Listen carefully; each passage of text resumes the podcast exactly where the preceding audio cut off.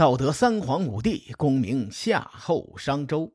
英雄五霸闹春秋，顷刻兴亡过手。青史几行名姓，北邙无数荒丘。前人种地，后人收，说甚龙争虎斗？上期节目咱们说到借刀杀人这个计谋，一旦玩砸了，就是引火烧身。西国国君利用楚国。想要杀掉蔡哀侯，奈何呢？人家蔡哀侯姓姬呀，政治影响力比西国大多了。最后呢，楚文王不仅没有杀死蔡哀侯，反而还与蔡国结盟了。蔡哀侯虽然没死，但一直被楚文王囚禁在楚国。楚文王用他来做人质，来要挟蔡国。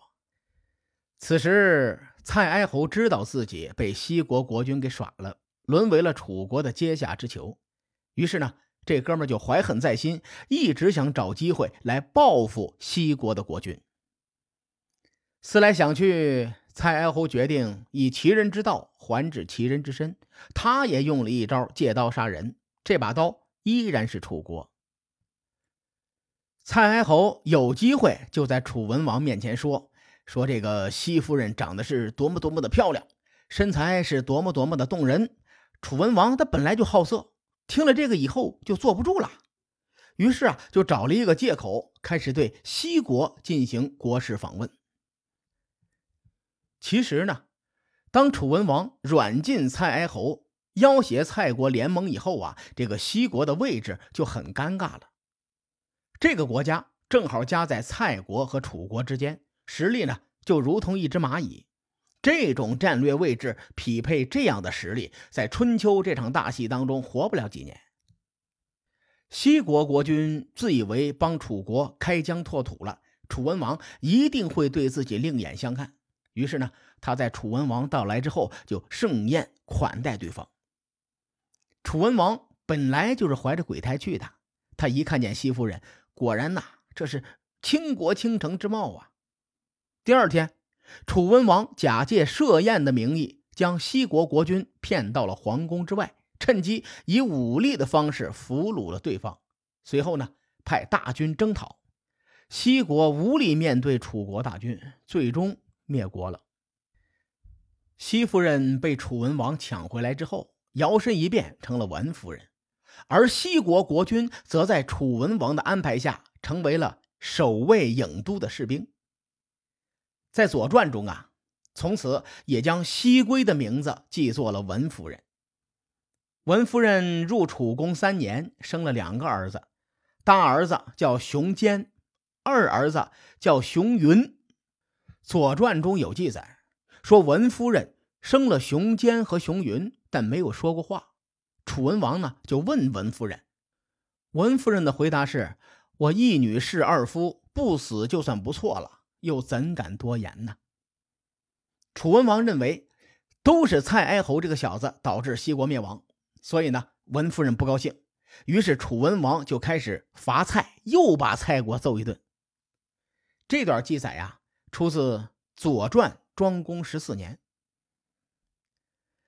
大伙经常听到史书中说“楚蛮”这两个字，很多史书啊都认为楚国是蛮夷。其实，随着楚国逐鹿中原，荆楚文化早已渐渐地融入到中华文明之中。而我们单纯的把楚文王拎出来分析，这哥们儿是有点不讲理。列位，西国和他一起重创蔡国，还俘虏了蔡哀侯，为楚国争霸迈出了坚实的一步。结果呢，楚文王反手就把西国给灭了。更重要的是，明明是楚文王他老人家要灭的西国，却在几年之后，他把这个事儿给忘了，把锅就甩给了蔡哀侯，然后又把蔡国一顿好揍。见过不讲理的，没见过这么不讲理的。庄公十四年应对的应该是公元前的六百八十年，我认为从这一年开始啊，时代已经开始走向齐楚争霸的格局。说完楚国这条线。咱们将继续从齐国的角度再梳理一下这一年的前后，齐国又经历了什么呢？楚国将蔡国狠狠地教育了一顿，并没有让文夫人的命运有所好转。三年之后，楚文王眼一闭，腿一蹬，撒手人寰走了。文夫人带着俩孩子，孤儿寡母的也没个着落。此时呢，楚文王的弟弟熊子善就贪恋嫂子的美色，一直想勾引大嫂，做一些呃电台不让播的事情。这个熊子善字子元，官拜令尹。这个官职差不多相当于宰相，所以史书上也叫他令尹子元。我用这个子元来称呼他啊。我对文夫人的评价还是很高的，并不是所有的美女都会用美色去和男人交易。文夫人一直拒绝着资源。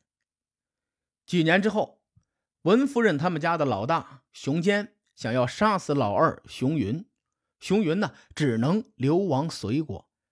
史书上记载的这一年是公元前的七百七十二年，咱们这么推算呀，老大熊坚顶天了十岁，老二就更小了。这两个一奶同胞的孩子十来岁就手足相残，不用说呀，他们背后肯定有史书上没有记载的势力在角逐。熊云逃到了隋国之后啊，借助隋国的兵力将亲哥哥杀死，随后呢？熊云登上了国君之位，史称楚成王。而此时的军政大权则落在了楚成王的叔叔令尹子元的手中。这个子元执掌军政大权之后，为了勾引自己的嫂子，在文夫人住的旁边造了一座房子，然后呢，整天在边上摇铃跳舞。当时啊，子元跳的舞和现在的舞不一样。古代的舞蹈分为文武两种，舞刀舞剑的这种，在那个时候啊，也叫跳舞。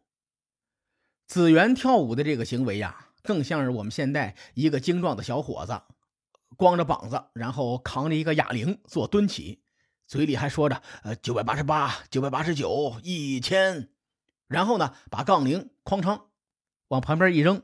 故意在美女面前拍着胸大肌说：“嗯，我这个肌肉没有白练呐。”文夫人看见这种弱智的直男行为，很不爽，对自己身边的侍卫说：“说大王就是用这种舞蹈来备战的吗？现在被令尹用在一个寡妇的身旁，这不奇怪吗？”侍者呢，就把这个传达给了子元。子元听了之后很羞愧。说：“妇人不忘昔仇，我反忘之。”翻译过来就是：“女人都不忘记仇敌，我反而忘了。”子元没有消停几年，也因为文夫人真的是很美。在公元前的六百六十四年，子元打算住进王宫，公然挑逗文夫人。列位，楚文王抢回文夫人，可是公元前六百八十四年的事情，此时已经过去了二十年了。子元还对文夫人念念不忘，可见文夫人的美色的确是倾国倾城啊！也说明了另外一点，这位令尹大人还真是执着。当时呢，若敖氏一族对子元的嚣张跋扈已经很不满了。此时子元还想搬进王宫，若敖氏一族那是坚决不同意啊！若敖氏的来头很大，他们也是芈姓熊氏的一支。祖先呢是楚国国君楚若敖，楚若敖是楚国的第十四任的国君。周宣王三十七年，也就是公元前的七百九十一年继位。楚国的养蛊模式，大伙都懂的，这一只杀那一只，杀来杀去。但楚若敖的后代呢，还是传承了下来，之后便自称若敖氏。若敖氏内部又分为斗氏和成氏。之前呢，我们提到的斗伯比、斗连，还有以后要提到的斗谷武图等人。若敖氏从楚武王到楚庄王时代这一百多年的时间里，一直在楚国担任着军政要职。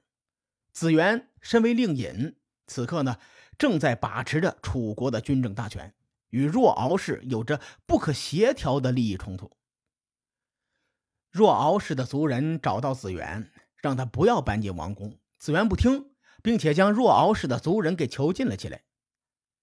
自从楚国灭了申国，将申国吞并到楚国的版图以后啊，就将若敖氏一族的人封在了当年申国的故地。所以呢，在楚国也有一个申公，只是和周王室时期的那个申公或者是申侯性质完全不同了。当时的申公斗班听到了子元囚禁自己的族人，当机立断，就率族人闯进宫中，将子元给宰了。从武成王继位的公元前六百七十二年开始算起，至此已经有了八年的时间。史书上对楚国的这段时期定义为“子元之乱”。而在乱世之中，命运不由自己的文夫人，从此呢身居宫中，不问世事。关于文夫人的故事，其实有很多版本，也有很多的传说。感兴趣的小伙伴呢，可以去搜一下。说到这儿，我也该说两个彩蛋了。西归又被称为桃花夫人，有一种说法是她长得很好看，走到外面桃花都开了。另一种说法呢，就是纯民间故事，说西夫人后来啊看到了沦为城门守卫的西侯，西夫人对西侯说：“我之所以不死，就是想看你最后一面，报答你对我的恩情。”西夫人说完之后，就一头撞死在了城门上。西侯呢，也随着西夫人一头撞门而死。传说西夫人死的时候，遍地桃花盛开呀。后来，唐代大诗人王维，也就是写那个《红豆生南国》的那哥们儿，专门为西归写了一首诗，名字就叫《西夫人》。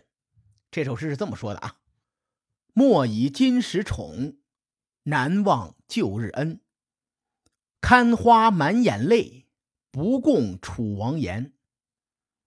西归的故事啊，是令人不胜唏嘘的。然而，通过这几期节目，列位可以看出了，在短短的二十年内，楚国已经把势力范围从汉阳地区推进到了中原的核心腹地。这个速度可以说是非常快的，快的惊人。想当年，郑庄公用了二十二年的时间才平定了共叔段之乱，而楚国呢，用了二十年的时间，已经奠定了争霸的基础了。面对楚国的崛起，齐国那对著名的君臣又采用了哪些权谋策略呢？下期节目咱们慢慢的聊。书海沉沉浮浮，千秋功过留与后人说。我是西域说书人介子先生。下期节目，咱们继续聊春秋风雨。更多内容，请搜索关注微信公众号“伯乐灯”，与更多听友交流互动。伯乐灯将定期为粉丝发放福利。愿我们的存在让您对明天更有期许。后会有期。